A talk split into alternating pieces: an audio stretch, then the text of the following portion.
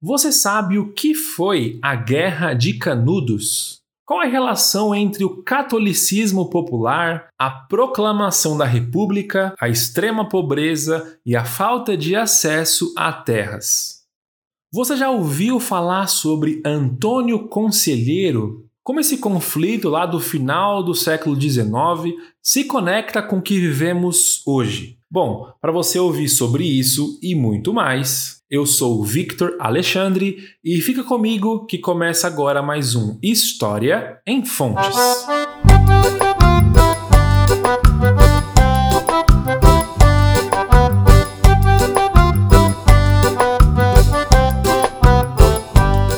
Pessoal, chegamos a mais um programa. No recado de hoje, eu gostaria de pedir para você assinar o feed do nosso podcast, por favor. Onde quer que você esteja ouvindo, tem um botão aí escrito seguir. Só de clicar nele, você já nos ajuda demais. Além disso, você sempre será avisado na hora que publicarmos algum programa novo. Já temos também um material para esse podcast ser usado em sala de aula, aqui na descrição e também no nosso site historiaemfontes.com.br você encontra os links para acessarem gratuitamente esse material. Bom, vamos lá falar de história agora. Galera, o programa de hoje eu espero que você também ache bem interessante. Basicamente, nós faremos uma continuação dos programas Proclamação da República e Revolta da Vacina. Hoje estudaremos como a população camponesa reagiu à mudança de regime político. Como o catolicismo popular foi interpretado, iremos estudar também o messianismo político e como esses movimentos foram reprimidos. Para isso, iremos analisar a Guerra dos Canudos, que ocorreu no sertão da Bahia. Você se lembra que um dos motivos para o enfraquecimento da monarquia era a relação com a Igreja Católica? Se você voltar ao episódio da Proclamação da República, ouvirá mais sobre isso detalhadamente. Um dos pontos que conversamos naquele programa era sobre a romanização da igreja, ou seja, a Igreja Católica buscava corrigir algumas práticas que estavam sendo feitas diferente da forma oficial e tradicional. Esse elemento será muito importante para o nosso episódio hoje, porque nas regiões sertanejas do Brasil, ou seja, nos interiores profundos do país, nós vemos uma relação da população com o catolicismo muito diferente das práticas nos grandes centros, como a capital Rio de Janeiro. Vamos começar a falar sobre Canudos. Canudos é uma região do sertão da Bahia, localizada ali no norte do estado, que está bem próximo das divisas com Pernambuco, Alagoas e Sergipe. No final do século XIX, a população dessa região estava passando por dificuldades severas, que foram causadas por alguns motivos combinados. O primeiro desses motivos era o declínio da economia baseada no açúcar, que era muito forte no Nordeste, levou a um considerável empobrecimento da população. O segundo desses motivos é que as secas são muito comuns nessa região. O terceiro motivo que a gente pode também elencar aqui é que havia um domínio político e econômico dos coronéis fazendeiros.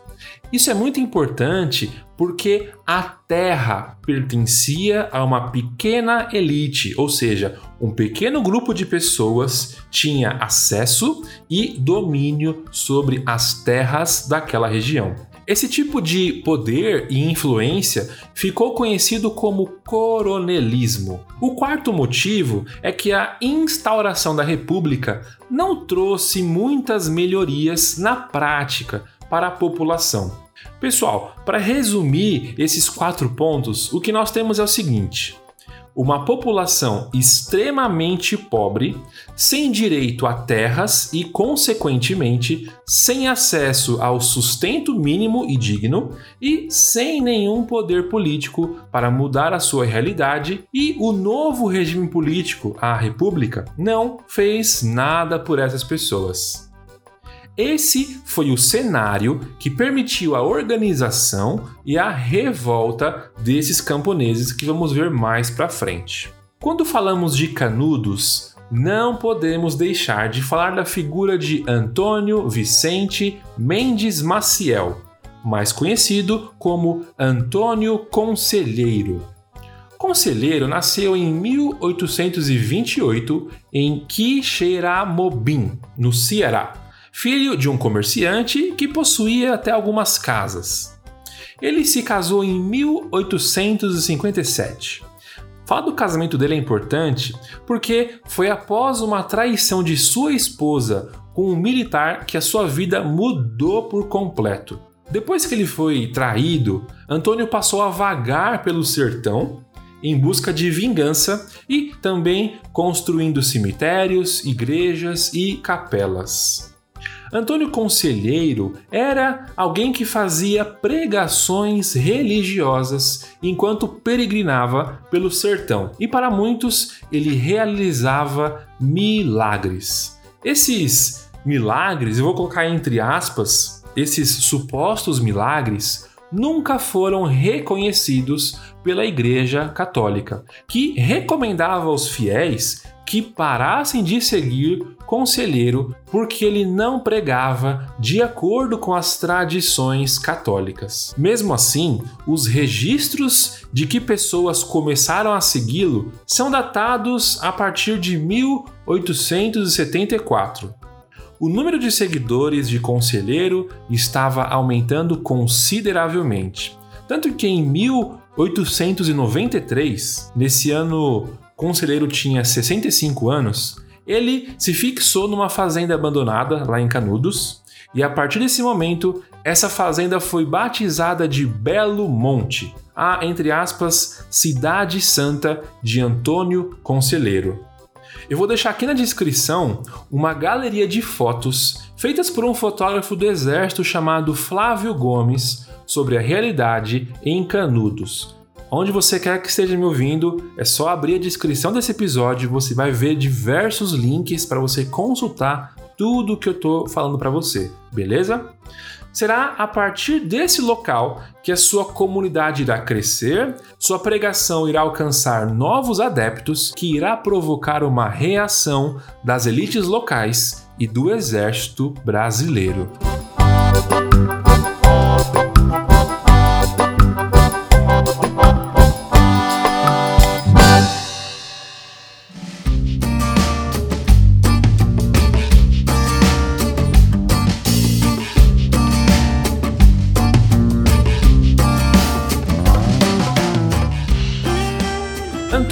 Conselheiro, se mostrou um líder extremamente carismático e habilidoso em agregar e engajar o seu público. Inicialmente, Conselheiro possuía por volta mais ou menos de 230 seguidores. No final da revolta de Canudos, cerca de 24 mil pessoas passaram a habitar em Belo Monte. Mas a gente pode se perguntar: o que fez essa quantidade expressiva de pessoas seguirem Antônio Conselheiro? A historiadora Lilia Schwartz faz um resumo muito interessante. Abre aspas. É certo que Canudos se tratava de uma experiência social e política distinta daquela do governo central republicano. O trabalho no arraial baseava-se no princípio de posse e uso coletivo da terra e na distribuição do que nela se produzia. Todos que lá chegavam recebiam gratuitamente uma porção de terra onde viver e trabalhar. Havia plantações diversas, criação de gado e animais de montaria, e fabricava-se couro curtido. O resultado dessa produção era dividido entre o trabalhador e a comunidade. Fecha aspas. Só por essa descrição já deu até para entender por que o grupo liderado por Antônio Conselheiro atraía tanta gente. Como nós vimos mais cedo, essa região era marcada por uma pobreza extrema, falta de acesso a terras para a produção do trabalho e, quem dirá, para o próprio sustento. Por esse motivo, esse modelo de repartição de terras e a não necessidade de pagamento de impostos atraiu milhares de pessoas. Dessa forma, os habitantes de Belo Monte se tornaram um problema para o governo local e também para o governo federal. Esse grupo gigantesco era uma ameaça principalmente pela questão da ocupação das terras, que as elites locais, os coronéis, estavam preocupados em perder. A própria República se tornou um alvo constante de conselheiro em suas ações práticas e também nas suas pregações religiosas. Em maio de 1893, Antônio Conselheiro e alguns de seus seguidores estavam em uma cidade presenciando uma cobrança de impostos que havia sido aumentado consideravelmente depois da proclamação da República. Antônio Conselheiro, nesse episódio, na frente de todo mundo, pegou o decreto, rasgou e o queimou. Já nas suas pregações religiosas, Conselheiro era bem mais enfático e duro contra a República. Sobre as pregações de Antônio Conselheiro, a historiadora Jacqueline Herman compilou 49 pregações que foram registradas pelo próprio Conselheiro ela conseguiu classificar em quatro grupos de discurso e fez a seguinte análise. Ela fala o seguinte, abre aspas. 29 pregações são sobre as dores de Maria, 10 são sobre os Dez Mandamentos, um texto que reúne diversas passagens dos evangelhos e 9 sobre assuntos diversos e circunstanciais. A ética de conselheiro é a do sofrimento resignado, ou seja, conformado às leis supremas, e em seus escritos não há qualquer promessa de vida eterna, fim dos tempos, previsões escatológicas ou salvação incondicional.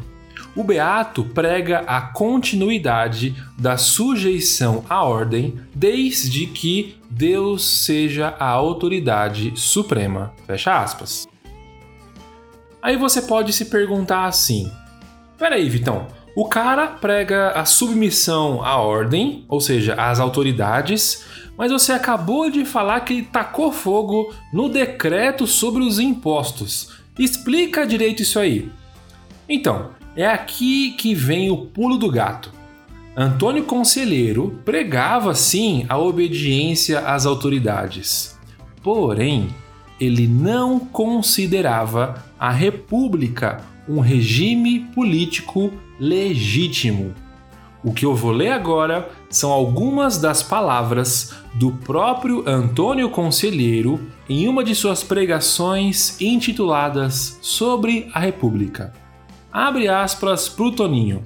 O objetivo do novo governo, a República que ele está falando, era o extermínio da religião esta obra-prima de Deus que há 19 séculos existe e há de permanecer até o fim do mundo, pois a República é o engano da tirania para os fiéis, e por mais ignorante que seja o homem, conhece que é importante o poder humano para acabar com a obra de Deus.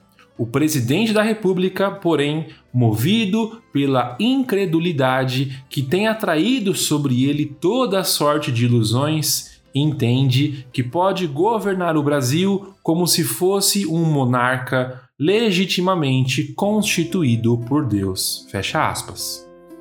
Estamos vendo aqui a pregação de um líder extremamente influente em sua comunidade dizer que a República não é um governo legitimado pelo próprio Deus. Pessoal, se um determinado grupo considera o regime político vigente ilegítimo, essas pessoas não obedecerão às leis. os decretos, o pagamento dos impostos e por aí vai.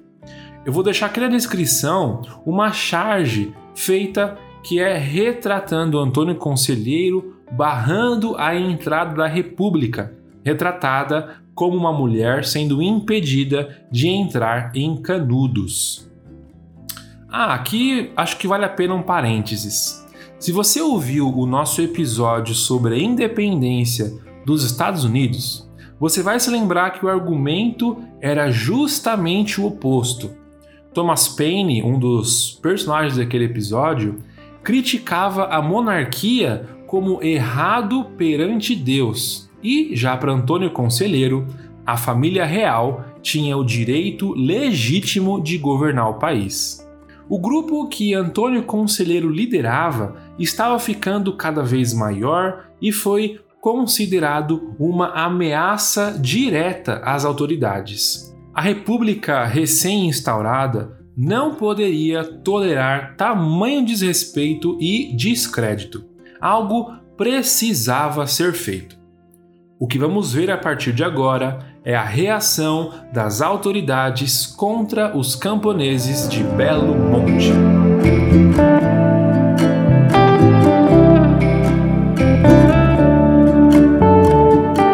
Como já vimos, a região de Canudos era um cenário cruel para a população extremamente pobre e miserável que vivia no sertão sem acesso a terras. Foi sob a liderança de Antônio Conselheiro que essa população encontrou na sua pregação e na sua liderança política uma forma mais digna de sobrevivência. Mas, como vimos também, o crescimento desse grupo passou a representar uma ameaça às autoridades. A reação do governo veio em forma de repressão militar. As autoridades tomaram uma iniciativa a partir de outubro de 1896. Ao todo, foram feitas quatro expedições das tropas do exército contra Canudos. As duas primeiras não obtiveram sucesso, pois a quantidade de soldados enviados para reprimir os sertanejos era pequena em relação à resistência que eles encontraram em Belo Monte. A primeira expedição, em outubro de 1896, era composta por uma força com três oficiais, 113 praças e dois guias, comandados pelo tenente Manuel da Silva Pires Ferreira. No dia 21 de novembro, cerca de 500 conselheiristas, ou seja, seguidores de conselheiro, rechaçaram essa tropa. Um oficial, sete praças e um dos guias foram mortos. Após a notícia da derrota, uma nova tropa foi enviada com 10 oficiais, 609 praças dois canhões e três metralhadoras sob o comando do Major Febrônio de Brito. Porém, depois de um desentendimento entre o governador da Bahia e o comandante da tropa, o ataque a Canudos foi atrasado e o exército foi surpreendido pelos moradores de Canudos. Depois dessas duas derrotas, o coronel do exército Moreira César foi convocado e seguiu para o sertão com mais de 1.300 homens, ainda somando aqueles que sobraram do segundo ataque, com uma brigada de infantaria, cavalaria, seis canhões, dois engenheiros militares. Você está vendo que o número de combatentes está cada vez aumentando. Mesmo com essa quantidade de combatentes, os moradores de Canudos conseguiram atacar o coronel Moreira César, que foi ferido e, algumas horas depois, veio a falecer. Nesse confronto, além do coronel, 13 oficiais, 103 praças do exército e da polícia também foram mortos. Gente, imagina como as notícias dessas derrotas chegaram em diferentes locais do Brasil o governo, a república, precisava demonstrar sua força. Foi então organizada uma quarta expedição para eliminar de uma vez por todas Canudos. E é justamente aqui que mais um personagem importante entra nessa história. Em agosto de 1897, o jornal Estado de São Paulo, nós conhecemos hoje como Estadão, enviou para Canudos um repórter chamado Euclides da Cunha, com o objetivo de observar e relatar os eventos em primeira mão. Eu não sei se você já conseguiu identificar, mas Euclides da Cunha é o autor do clássico da literatura brasileira chamada Os Sertões. Esse livro foi escrito por Euclides a partir da sua experiência em campo como jornalista. E depois do confronto, ele escreveu esse livro que por muitos anos foi considerado, entre aspas, a história oficial de Canudos.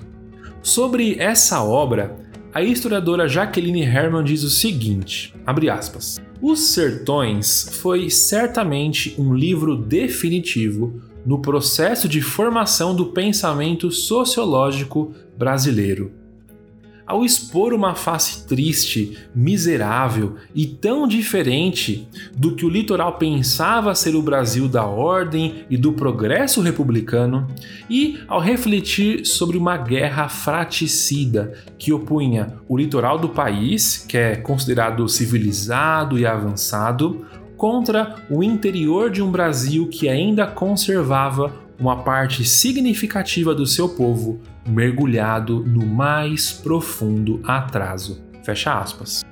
Particularmente eu acho essa análise da historiadora Jacqueline Herman totalmente incrível e ao mesmo tempo triste. Porque fica evidente como até hoje esse ainda parece ser a questão que o Brasil não foi capaz de superar.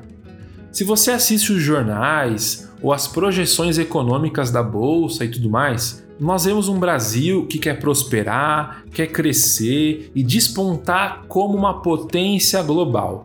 Porém, ao mesmo tempo, temos nesse mesmo Brasil 47% da população que não tem acesso à rede de esgoto. Isso são quase 100 milhões de pessoas que não têm acesso à rede de esgoto. Eu vou deixar aqui na descrição uma reportagem que está alertando sobre isso. Eu não sei você, mas eu acho isso muito triste também. Bom, vamos voltar então para 1897, certo? Como vimos, o exército brasileiro não tinha mais espaço para erros e deveria fazer de Canudos um exemplo. Liderados pelo general Arthur Oscar, uma expedição de mais de 10 mil homens foi enviada para o sertão com o objetivo de eliminar de uma vez por todas o acampamento em Belo Monte. Em outubro de 1897, o exército garantiu que quem se rendesse sobreviveria, mas o acordo não foi cumprido. Todos os combatentes foram degolados, algumas mulheres e crianças também foram mortas pelas tropas. O corpo de Antônio Conselheiro foi encontrado no dia 22 de setembro por oficiais do exército alguns dias antes do extermínio total de seu acampamento. Até hoje nós não sabemos qual a causa oficial da morte de Antônio Conselheiro. No dia 5 de outubro, Belo Monte foi invadido, queimado com querosene e explodido com dinamites. A República fez com que o caso de Canudos fosse convertido em um grande exemplo, tanto que o crânio de Conselheiro foi levado para o Rio de Janeiro para ser estudado como prova da loucura e do fanatismo daquele homem.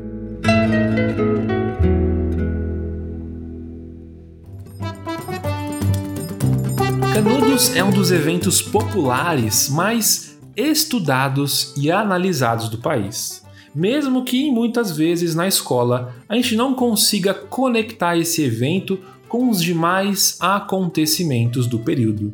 A gente pode entender a Guerra de Canudos como uma reação à República e por esse motivo essa repressão tão forte do exército. E a gente também pode ver como um movimento popular, só que no campo, da mesma forma que a revolta da vacina foi um movimento popular, só que nas cidades.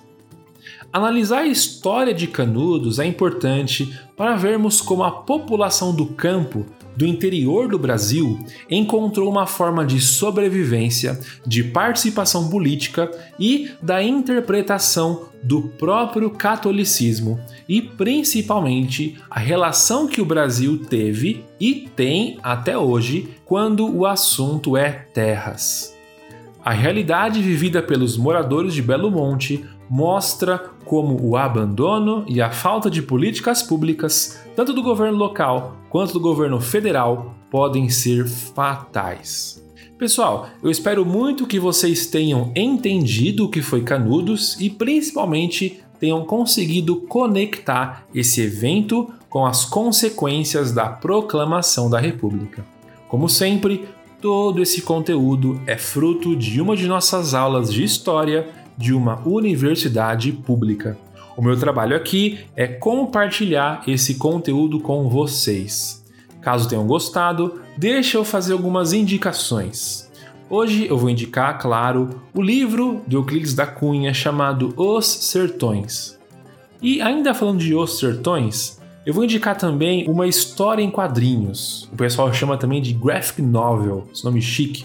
Mas é a história dos sertões contada em quadrinhos. É muito legal. Aqui na descrição vão ter o link para as duas obras, beleza? Bom, eu espero muito que você tenha gostado desse episódio. Caso queira, você pode compartilhar esse programa com algum amigo seu ou nas redes sociais e marcar o nosso Instagram, arroba História em Fontes. Você pode ouvir também e comentar lá no nosso site historiaemfontes.com.br.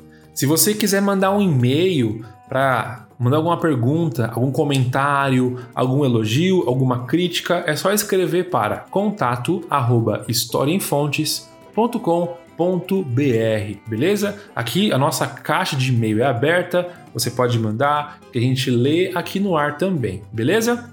Esse roteiro foi escrito e apresentado por Victor Alexandre, a produção e a revisão é feita pela Luana Andrade e a Tassiana Garrido faz a revisão historiográfica e produz o estudo dirigido.